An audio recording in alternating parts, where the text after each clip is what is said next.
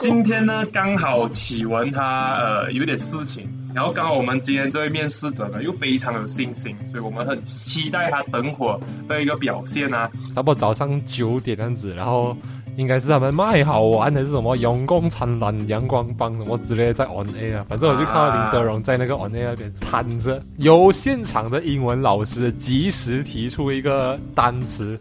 然后叫你造句，然后那时候我是，啊，我也不知道是我紧张到还是怎样了，反正我就是明明就是一个非常简单的英文单词而已，可是我就是造了一个句子。因为周末过了，周一刚上班，他就会一开始开电脑，然后开始看那些面试者发来的简历。嗯，当时候如果你是在星期一早上发送简历的话，通常你的简历会在最上面，所以你被面试官看到的机会就更大。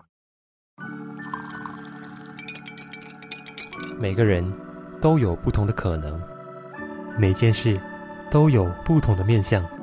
在纷纷扰扰的生活中，以斜杠的心态去发掘生活中的每一处美。欢迎光临斜杠咖啡馆。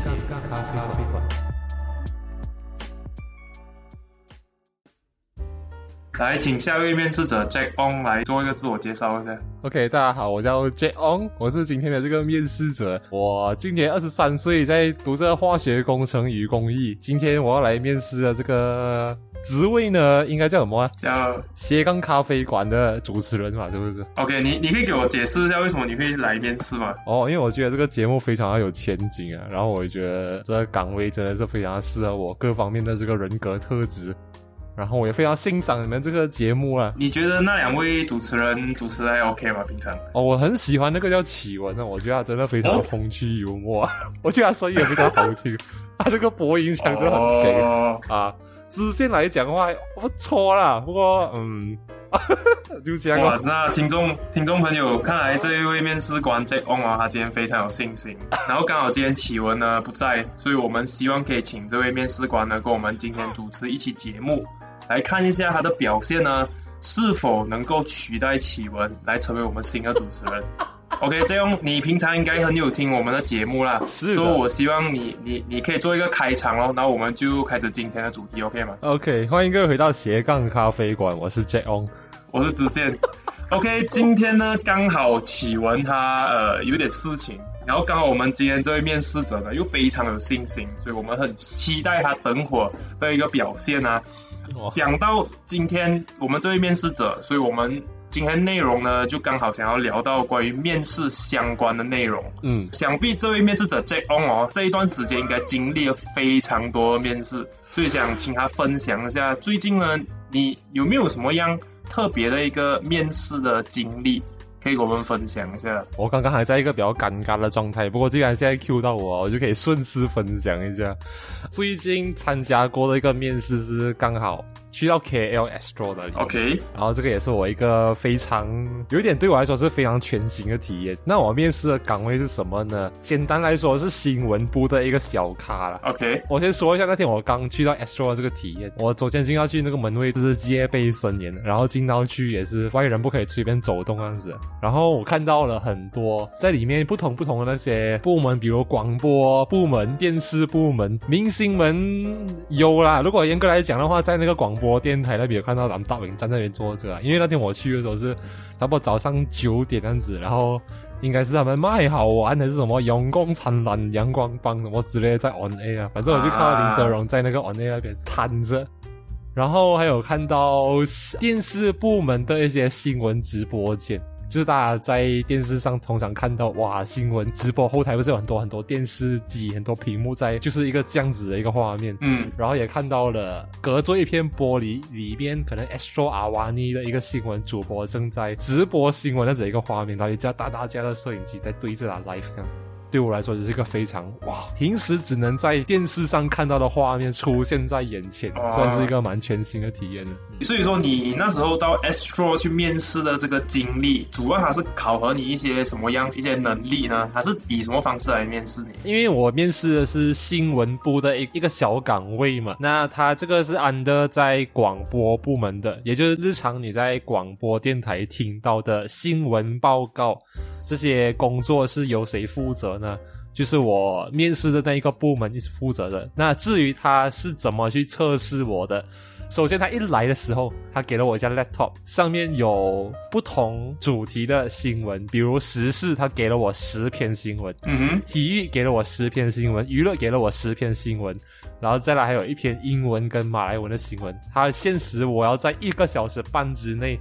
整理出一篇来一分钟或者是几分钟，根据我自己去判断听众的口味，整理出我认为符合听众口味的一个新闻。这是第一部分。然后第二部分就让我进入到一个录音的空间，就是他们那一种小房间，然后它的那个隔音设备非常的严密，那个门也很厚重，这样子的一个空间。然后也给了我不同的这些稿件的，然后上面也写哦，每个部分你限时了多少分钟内录好，就让我自己在可能四十五分钟之内自己去划那个稿，然后自己去录，自己去整理出一段音频交给他们听。这是第二部分，然后第三部分就是个人的一些自我介绍啊，或者是为什么要来面试这个岗位啊，不啦不啦，对新闻的敏锐度这些问答上面的东西啊，基本上是分成这三个部分的一个面试。那看起来非常的复杂哎，跟我们斜杠咖啡馆的这个呃一个主持面试来说呢，我们算是小巫见大巫了。不好意思哎，这个我们的这个面试方式有一点跟 Astro 方面比较起来的话，我们稍显有点落后啊，现在是会进步一下，OK 我。们这个是直接通过一个视频面试，这样子。OK，所以这样听起来的话，你在 Astro 的一个面试经历啊，相当的复杂，也相当的不容易。嗯因为毕竟这是一个广播类的面试，可能有别于一般我们好像无论是上班族的面试，会有很大的不同啊。嗯，所以我也想请问你说，可能你有没有一些比较普通的面试，就是或者是说以前你在中学或者大学里面社团的一些面试的经历，啊，可以跟听众们分享这样啊？之前有一个英文老师的面试经历啊，那这个面试经历呢对我来讲是印象比较深刻的，因为那年的我是差不多十九岁这样子，也就是中学刚毕业的时候。嗯哼，那我们要以一个这样子的年龄，还没有进入过大学，体验过任何经历的一个这样子的状态，直接去担任老师的一个职位的话呢，我会觉得是一个蛮全新的体验，然后也要应对相当多压力。所以当天的面试对我来说，就是那时候我们回到学校，去到校长室一开门坐下来，嗯，就是各个部门的主任跟校长、副校长全部围在一桌看着你 OK 然后你要在我面前坐下来，这样子。呃啊、整个面试过程的话，我现在记起来的东西其实都还好，就是跟一般的面试没有太大区别，但是它有一个环节是考验你英文的能力。对，啊，就是由现场的英文老师及时提出一个单词，然后叫你造句。然后那时候我是啊、我也不知道是我紧张到还是怎样了，反正我就是明明就是一个非常简单的英文单词而已，可是我就是啊造了一个句子，一听就知道是做梦鸟像不懂这个这个意思这样子的。然后我很明显看到我造完句子之后，其他老师 what 就是一个这样子的反应，然后就 holy。我就想，OK，啊、我现在有点搞砸。问完这个问题之后呢，他们就带到其他的环节，可是我脑当下还一直在想着这个东西，我就想不可以，这个东西我一定要救回来。呃，然后就突然间打岔，我想，哎，请问刚刚那个单词的那个造句的环节，我可以再回答一次吧？啊，可以，可以，可以。然后我就回答了一次，他们讲，嗯，不错不错，还没有出考场还揪得回来，然后就哦，OK，好好好。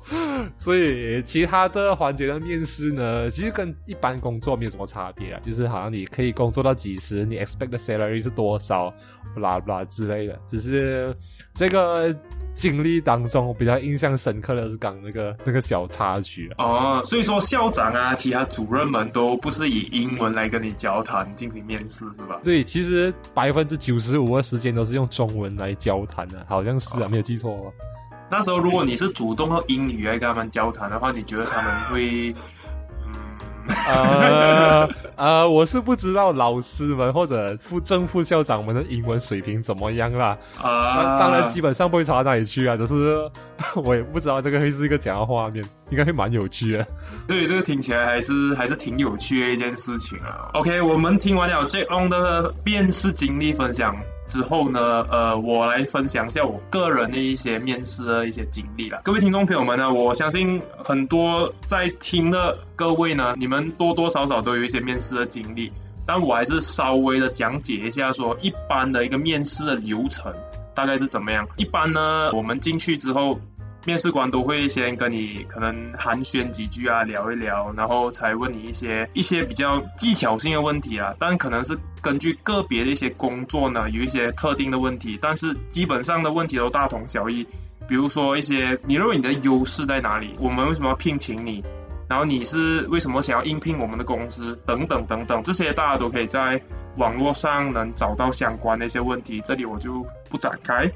以我目前的一些经历来说，我是有将大概啊，大概有大概十几次的面试经历，因为包括大大小小的，加上后面的一些实习的一些工作，我们都需要经历面试。基本上来说啦，尤其是在这两年来疫情嘛，我们主要都是经历线上视讯的一个面试，面试官都非常的友善，都有各式各样的花样啊。对我于我来说啊，有特别。印象深刻的是，也是我成功应聘的那家公司啊。嗯，他们是不开视讯的方式，所以当时候呢，我基本上只能听到声音，而不能看到人啦。嗯，所以那时候那个面试经历是有别于其他的，因为其他的呢，你都能看到对方的脸啊，那一些，所以那种神秘感就不太一样。所以我就觉得启文的面试经历还是挺特别。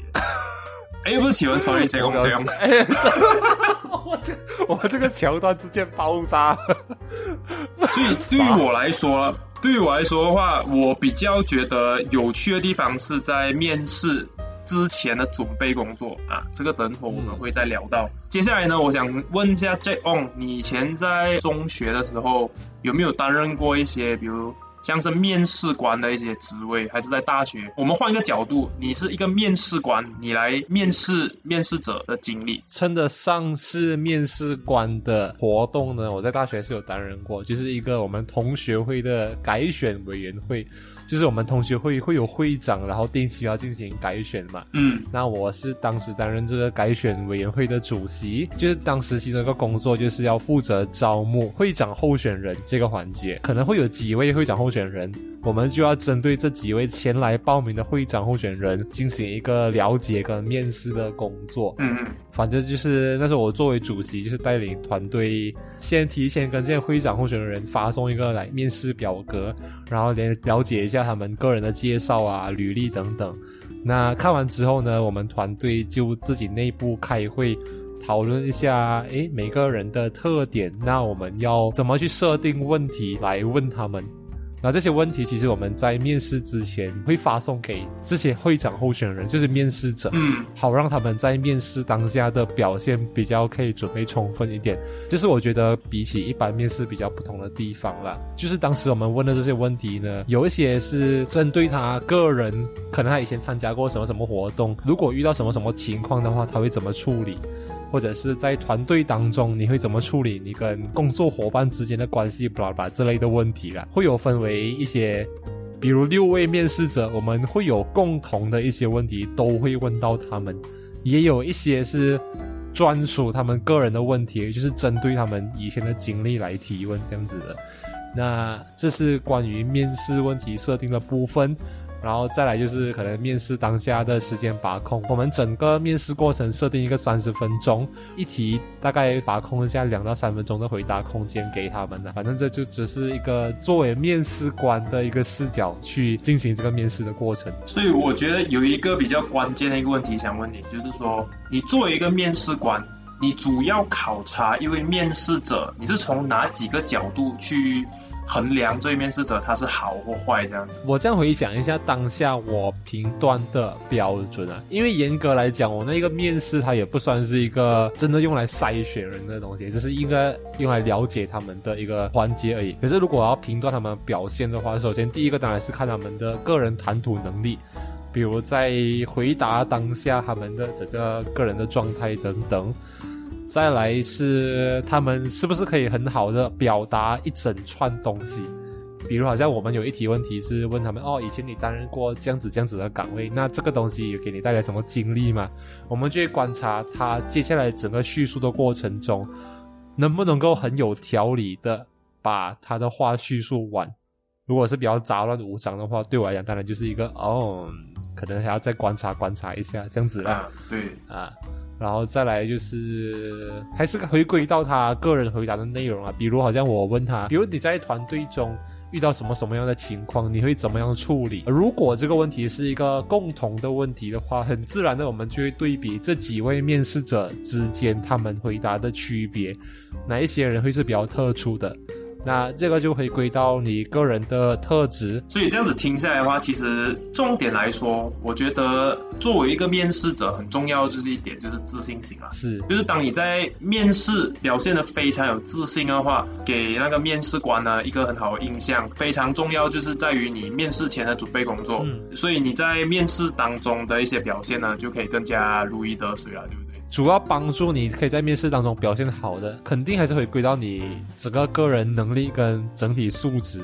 就是所谓的表达能力这些东西，一定只是加分项。对我来说啦，但是我有听过很多很可惜的一些案例，就是有一些面试者他的个人能力啊、表现什么都很好，能力都非常强，但是是就是因为在面试当中表现不好，所以搞砸了那个机会。所以我觉得说，在面试这一块这个环节是非常重要的，是因为你必须要充分的展现自己，是才不会错失掉一个机会。当然，对于面试官来说，这个也是损失人才的一个，就非常可惜啦。嗯，对于我来说，我觉得成为一个一个面试者啦，我们必须展现自己最好的那一面，而不是去把自己，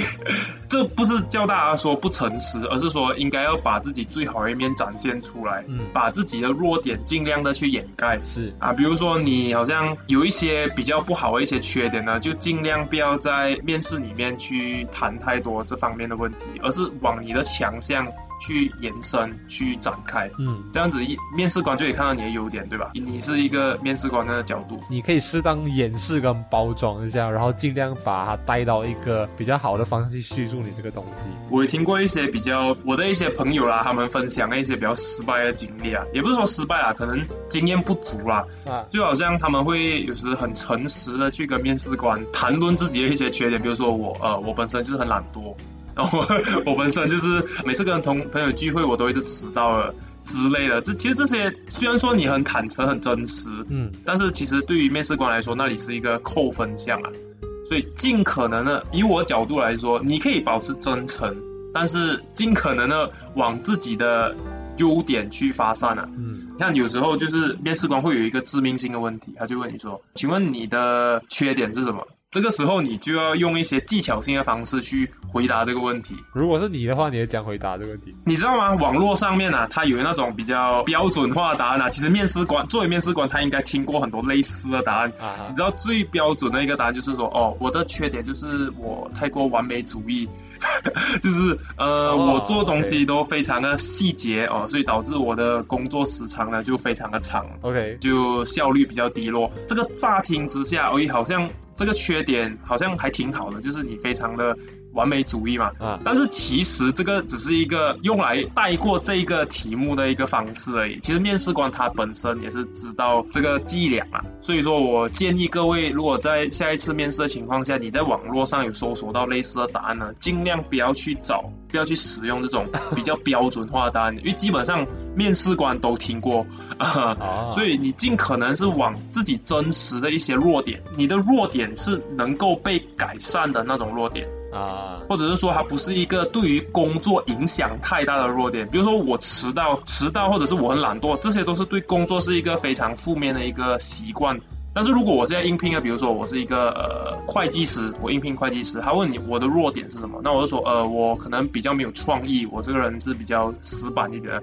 啊，这个听起来是一个弱点，但是它对于你本身应聘的这份工作是没有影响的，这个就是一个很好的回答方式。但你不能说哦，我这个人不够细心，但是你应聘的是会计师，所以你说你不够细心的话，这个对于这份工作来说就是一个非常致命的弱点。嗯所以说你必须根据你想要应聘的那个岗位，准备一个不太影响的一个弱点。就是说，等会儿我们会聊到的一个面试前的准备工作，我们会详细的在谈论这方面。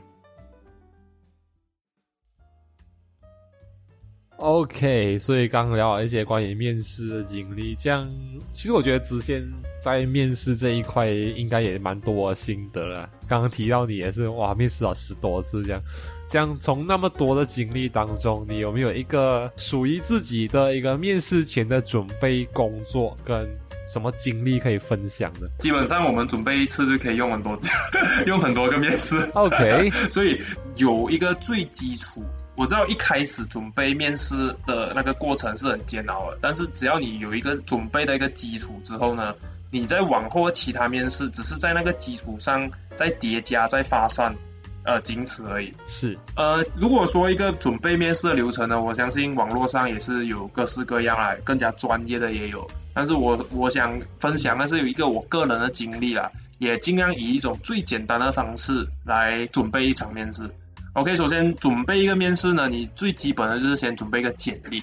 对吧？啊哈，然后简历呢，我个人的建议是说用简洁的方式，就是不要搞那些花里胡哨的东西，越简单越好。嗯，然后这里有一个非常特别的，就是当然我们在马来西亚主要都是用英文的简历嘛，但是如果我们是面试一些中国的企业的话，我们是用中文的简历。英文跟中文的简历呢是完全不同的。英文的简历你写好了之后呢，你要把它翻译去中文呢，其实是不能用完完全全翻译过去的，因为两边的语境都不同。是你要个别的去重新去梳理过你的句子，而不是可以直接把呃照抄，其实是不一样的内容啊。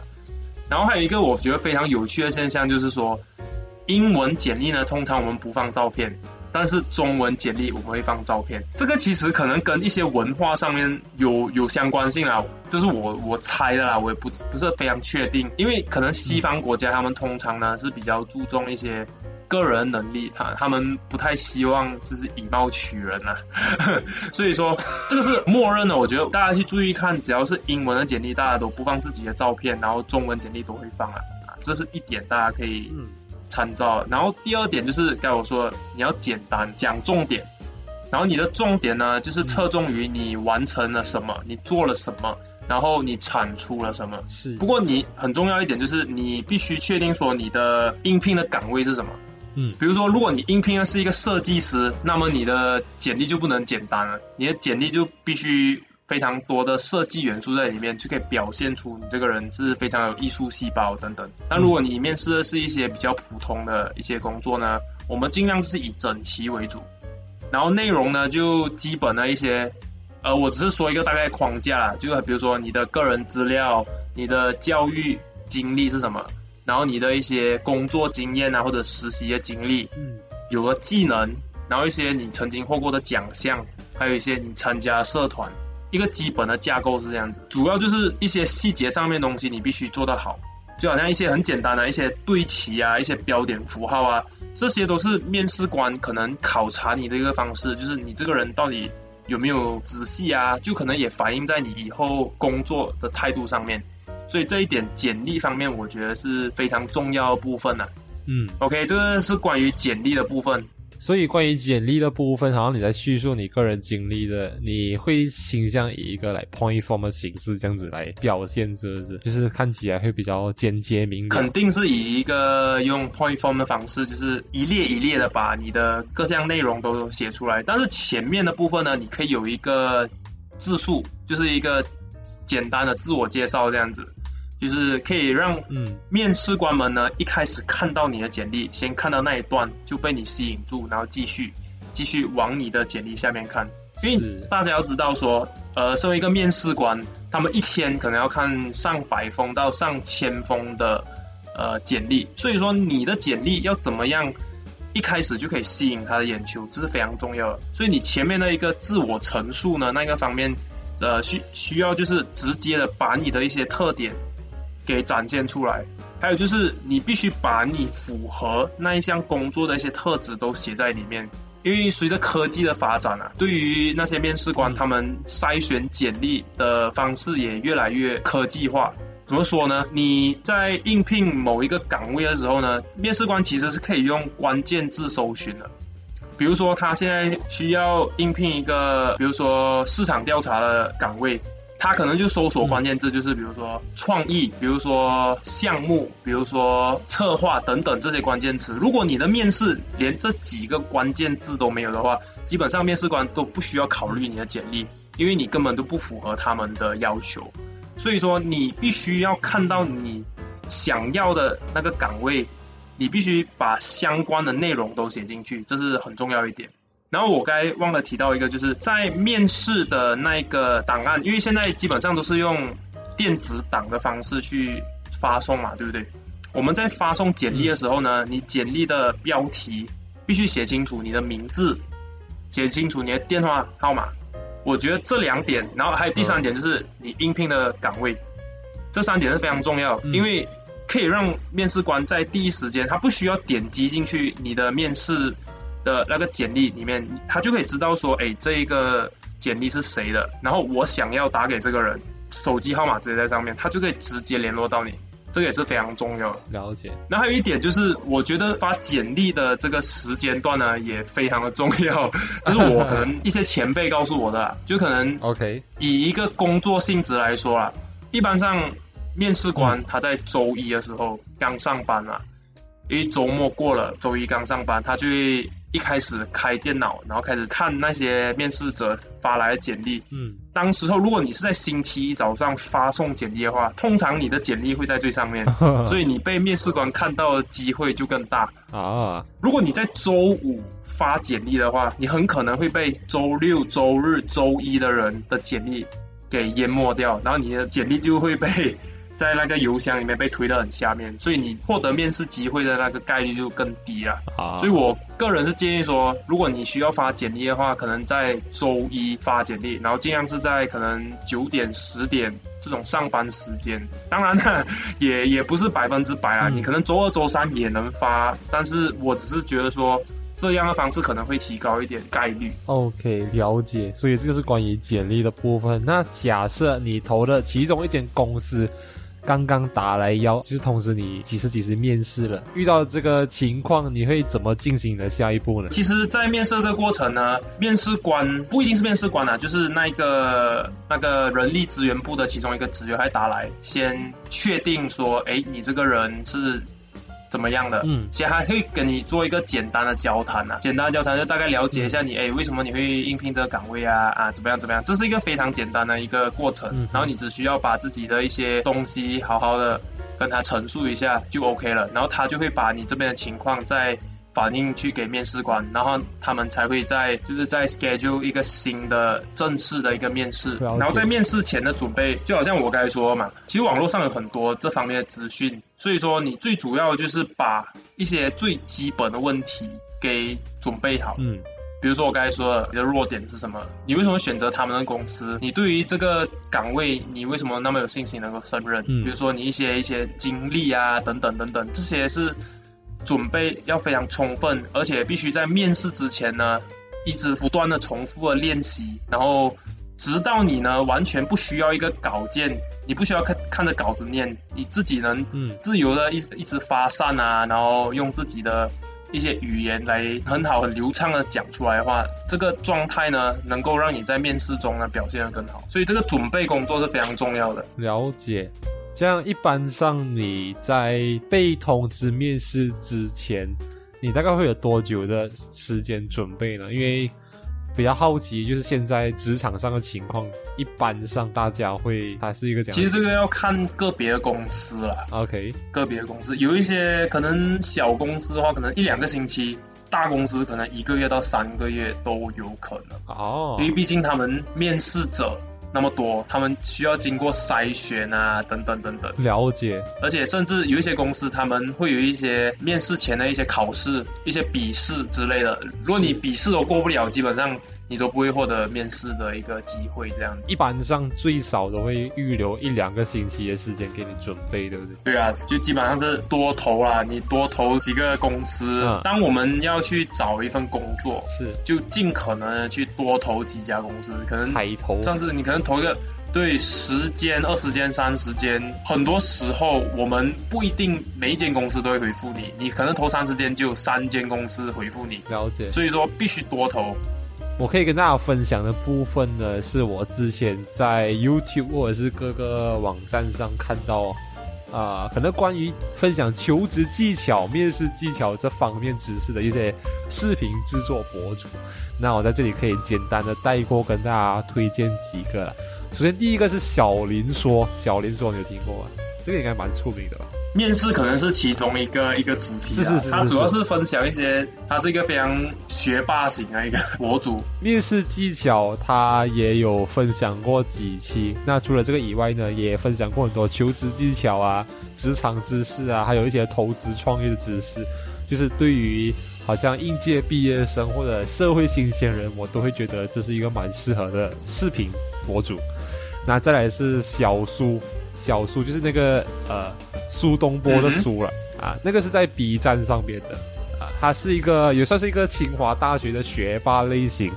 那他的视频内容呢有分享过，当然也是关于到面试技巧。除此之外，还会有关于一些企业的他自己去专访参观，然后一些 vlog。再来就是还有一些关于自我提升，然后书籍分享相关的类型啊。再来第三个是 Better Live 好业，这个应该是蛮久以来的一个频道了。其实它本身好像也是在在在做嗯 podcast，、啊就是它严格来说呢，这个也是一样，因为我觉得就是我自己注意到的，它的主题类型都会蛮多的，就是关于我刚刚提到这个 Better Live 好业，它的频道在很多方面的内容也都有做，面试技巧也是其中一个部分，更多的也是还有关于一些人际关系沟通、心理学、自我提升等等。再来最后一个就是 Dan Lok，Dan Lok 他是一个蛮出名的一个企业家吧，也算是一个天使投资人，然后多家企业这个 CEO。当然，面试技巧的这个部分也是有，他也是有分享很多。再来是很多职场知识、财务知识、销售知识、企业家专访等等。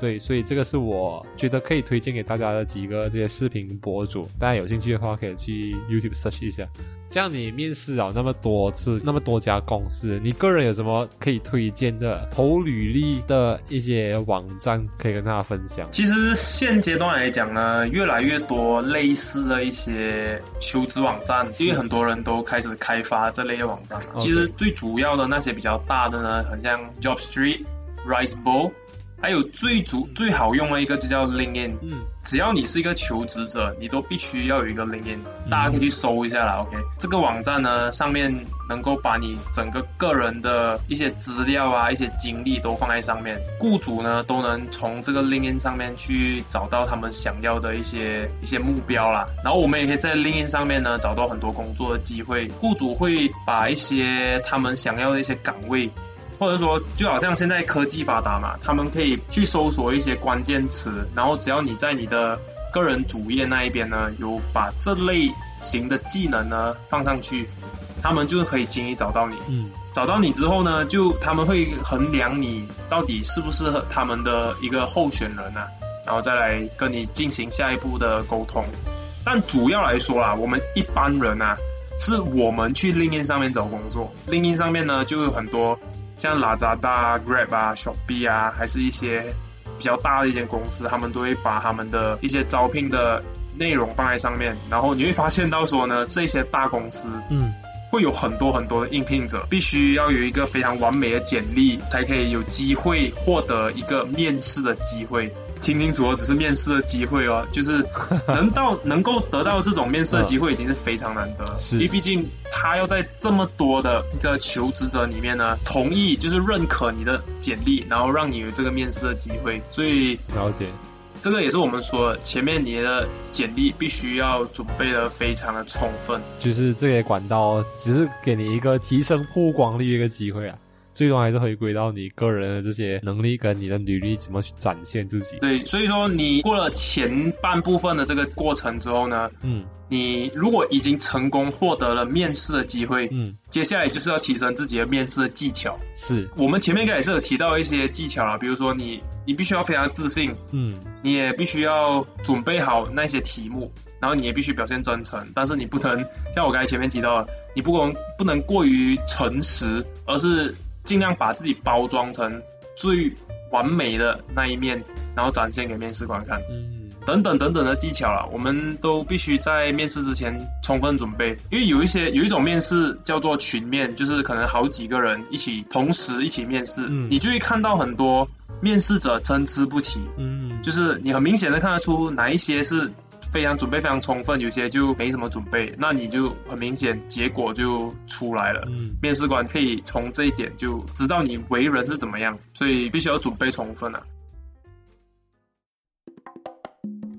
所以这期节目差不多又来到了总结的环节了。对我来说呢，其实面试这个东西，其中一个很重要的部分还是在于你的心态啊。我是说，在你面试的这个当下，很多人会可能还有一个心态，就是会很紧绷，很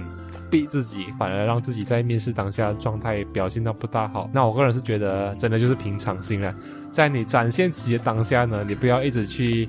脑袋不要一直混乱的去想，哎呦，可能我自己刚刚讲那句话会不会很好？我这个就会让你这个当下的这个状态很不好。那我是觉得，虽然你肯定会在乎你肯不能不能应聘到这个岗位，或者是能不能拿到这份工作，但是我是觉得，任何东西你不能控制的这些结果就放掉它吧，把你能控制的东西做到最好，剩下的东西就交给他们去评断了。那我觉得这个是一个可以提醒自己的一个心态。好啦，今天呢也是 J On 的一个非常有趣的一个面试经历了，也希望听众朋友呢也对于他的表现打一个分数啊，我们可以在匿名留言箱或者是在我们最新的回顾帖子里面呢，大家可以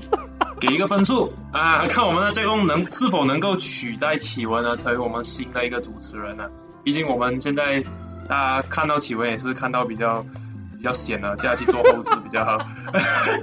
今天这一期的节目到这里，希望大家能够有所收获。我们下一期再见。